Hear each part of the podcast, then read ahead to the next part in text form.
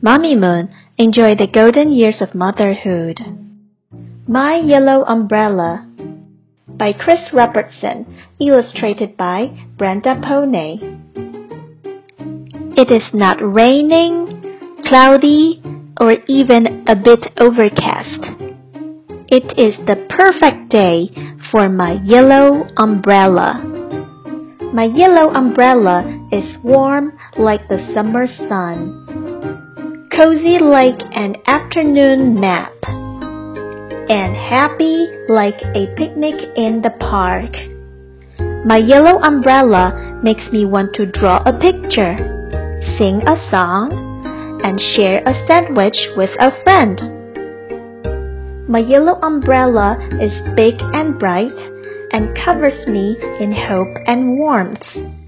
It is a bubble aloft finding its true shape. I step inside my yellow umbrella and float away. Like a daydream drifting down a windy river.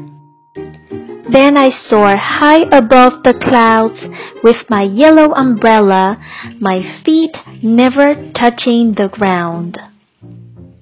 My yellow umbrella is the perfect color. It is not too big like the big blue sky or too prickly like a thorny red rose.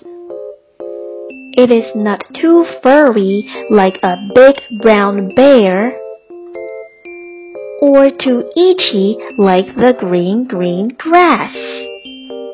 It is the color of a crayon so bright it fills my mind with daffodils and canaries as the perfect day for my yellow umbrella comes to an end. I tuck it in and put it to bed for the night. I sleep, sleep, sleep. I dream of all of life's possibilities. Laughter awakens me. It is morning. I open my heart. I open my mind. I open my yellow umbrella.